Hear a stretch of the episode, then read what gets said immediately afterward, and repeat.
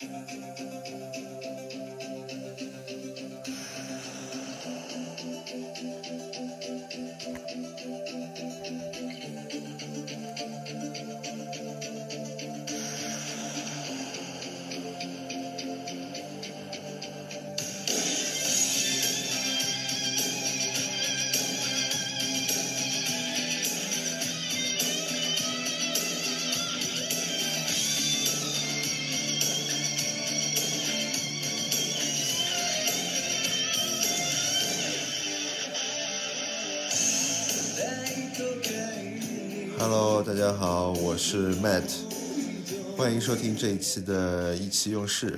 那听到这个非常熟悉的片头音乐，我们就知道这一期的主题，我们来聊一下《灌篮高手》，对吧？今天的整个朋友圈也是被一条视频号给刷爆了，那就是今年夏天八月份的时候，《灌篮高手》全国大赛的大电影就会上映了。那今天我们就来聊一下这个童年的青春回忆。Seca!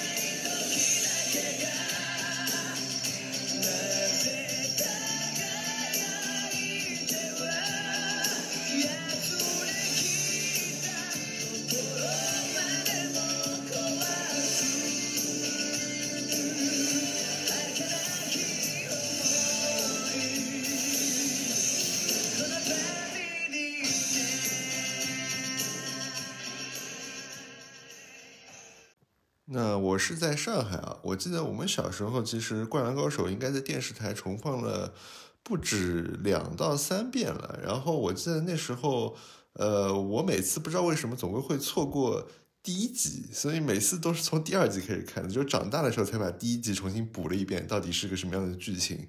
但那个时候的《灌篮高手》绝对可以称得上就那个时代所有小朋友的一个国民动画了。基本上，这个他跟柯南，对吧？这两个就是当时日本动漫还没有被限制在国内进行播映的时候，那最有名的两个 IP 了。而且据我了解啊，就是那个时候的这个《灌篮高手》应该在全国各个电视台都有播放，所以真的就是说，现在的八零年代、九零年代的人。呃，只要听到这个“直到世界尽头”这个音乐，或者说《灌篮高手》其他这个音乐，那内心中都会突然有一股热情给迸发出来，因为真的是太回忆了。这个也是将近二十年到三十年的这样一段记忆了。那这部动画最有意思就是说，虽然主角对吧，我们默认肯定是樱木花道了，但是真正落到每个人头上，其实每个人都有自己喜欢的这个人物。他不一定喜欢的是樱木花道，有人可能会喜欢流川枫啊，对吧？有人会喜欢赤木晴子，还有人可能会喜欢仙道啊、木生一这些非常牛逼的角色哦，还有藤真健司，对吧？这个太屌了，既是教练员又是运动员。这件事情好像我记得只有 CBA 那时候胡雪峰好像有这样子做过，呃，就是基本上你就是这个球队的绝对核心了。就现在，如果你有时间去回看这个《灌篮高手》，从第一集再看到，我记得是九十九集还一百零一集啊，一百零一集吧，应该是。我觉得你可能会有点没有耐心啊，因为仔细算一算，其实这一百零一集也没拍几场比赛，大概也就可能五到六场吧。那每一场比赛都可以拍个十集左右，对吧？一个球都能拍一集，我靠！但是啊，这个就是有两面性的，就是因为它。每一个球拍一集这样子，所以他塑造了当中非常非常多的人物形象，非常丰富。除了我前面提到那些最有名的、很多受很多人欢迎的，那包括还有我记得，包括翔阳里面的那个花形透，对吧？这种古典型的中锋。然后海南里面还有那个猴子，我忘了叫啥了，跟樱木花道在一边呃搞搞七年三的一个人。然后海南还有阿神，对吧？就三分神射手。然后还有我记得有一个。戴眼镜的一个小小的，然后非常的克樱木花道，然后包括其实像安西教练啊、赤木晴子啊，然后才子，然后还有好多好多非常小的角色啊，包括木木，对吧？这些都是非常立体的角色的塑造，就真的是不同的人去看《灌篮高手》，他其实都会有不同的感觉，因为他会找到当中那个跟他的这个内心最 match 的一个角色，然后喜欢上这个角色。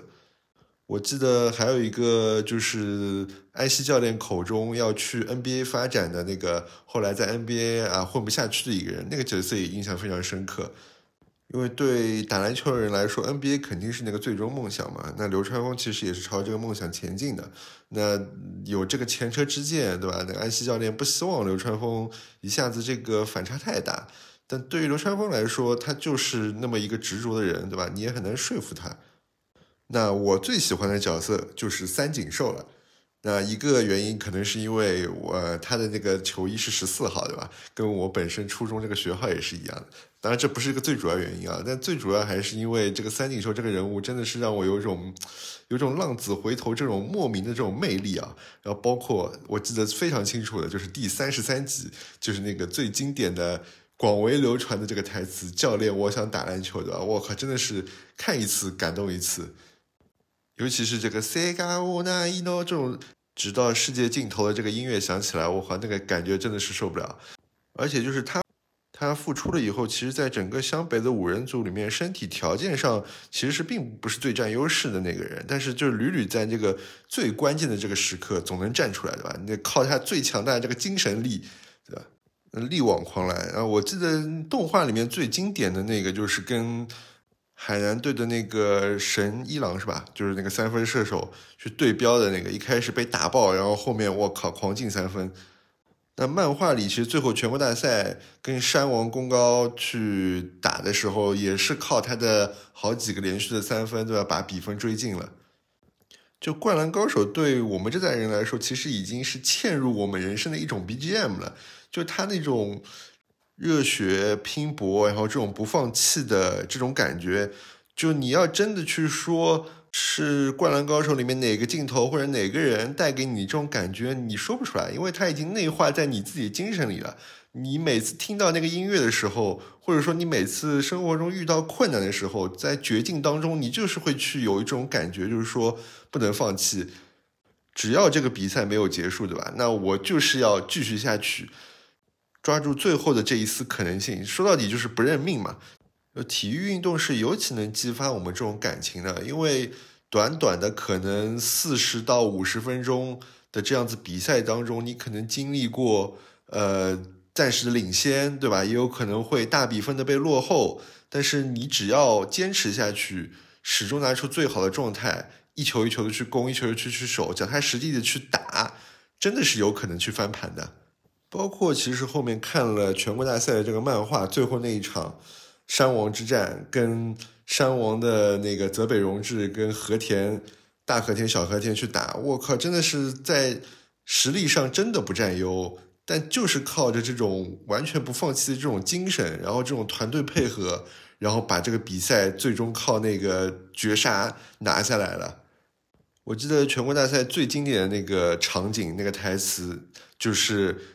有一球要出界了，然后樱木真的是飞身救球，然后结果摔伤了。虽然球救回来，摔伤了，然后整个背非常的疼。然后安西教练就说：“你不要再打了，你你下来吧，你这个影响到你后面职业生涯了。”但樱木花道就对安西教练说：“你最辉煌的时代是什么时候呢？是全日本时代吗？那我告诉你，我最辉煌的时代就是现在了。”然后切了一个他的一个。半身像转头的一个半身像，我靠，那个场景真的是想想你真的是会头皮发麻，那个真的是太让人觉得热血了。所以啊，就是说趁着离八月份还有四个月吧，这个时机，我们也可以重温一下这个《灌篮高手》的一些记忆。我记得那时候有人用二 K 那个 NBA 游戏去还原过那个最后一场山王功高跟湘北那场比赛，我看的真的是非常热血啊！这个动画的这种感觉，我不知道现在 B 站上应该还能搜得到吧？然后虎扑原来还有人有同人去把这个漫画变成全彩版的，但那个时候太久远了，我也不知道现在有没有，但我想现在总归能搜到这些资源了。那没有的话，就我们就看漫画也可以，对吧？然后把动画一百零一集重新看一遍。然后井上雄彦还画过一个十日谈，总共应该也就十几个镜头，是当时他在最后结尾。呃，画在一个黑板上的，我记得那个那个是说法是，然后就在讲这个全国大赛以后，然后流川枫进了国家队集训，然后樱木怎么样了？呃，简单的一个故事交代吧，大家也不要错过，我觉得那个也不错，也蛮值得一看的。那我去年其实还有段时间比较沉迷那个《灌篮高手》那个手游啊。它那个机制就基本上是借用了这个街街头篮球的这样子一个对战机制，然后只是把当中的人物换成了这些 Q 版的灌篮高手人物，然后配合了一些招牌的经典的一些花样，哎，整整体还是蛮好玩的，推荐大家可以去玩一下。呃，原来我记得很早以前我还玩过 SFC 版那个画质极渣的灌篮高手游戏，现在肯定。下不到了，要么你就手机上下一个小鸡模拟器，我估计还能找到，但那个没什么不值得一玩。那《灌篮高手》那个手游还是不错的，当然这个氪金的还是有点过分了，好吧？那八月份我还是真的很期待，很期待这部电影，因为在全国大赛里面，其实我还特别喜欢泽北荣治，那主要原因就是因为他的原型一个就是 Penny Hardaway，就是便士哈德威。然后包括那个和田美纪男，我理解他的原型就应该是奥尼尔，所以那个应该就整个一个球队原型就是那时候呃九四九五年那个魔术的这整个阵容。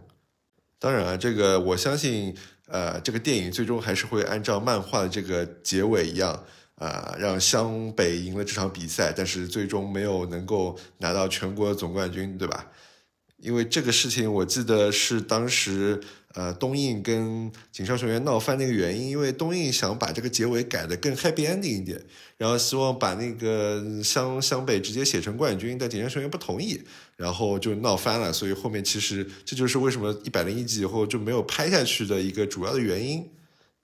那我相信这次的电影，那应该还是会留一个。遗憾的结局，对吧？不完美的一个结局。虽然赢了山王，对吧？但是可能最后没有拿到最后那个冠军。但是这就是青春嘛，对吧？青春就是不完美的。你我只要有一个高光的那个时刻就够了，对吧？那个结果是成年人看的，我们只在乎这个过程，对吧？这个就是我们那个年轻的心，对吧？好了，不扯太多了。反正我真的很期待。那我希望八月份能够如期上映。对吧？我也会想办法，最近先去买一些周边囤着，然后先解解馋。当然，这个上海这个疫情的情况，估计最近快递也收不到，好吧？那这就是这一期的意气用事。如果你是跟我同样的九零年附近出生的人的话，那我相信你也会特别有感触对这一期。那我们明天再见，拜拜。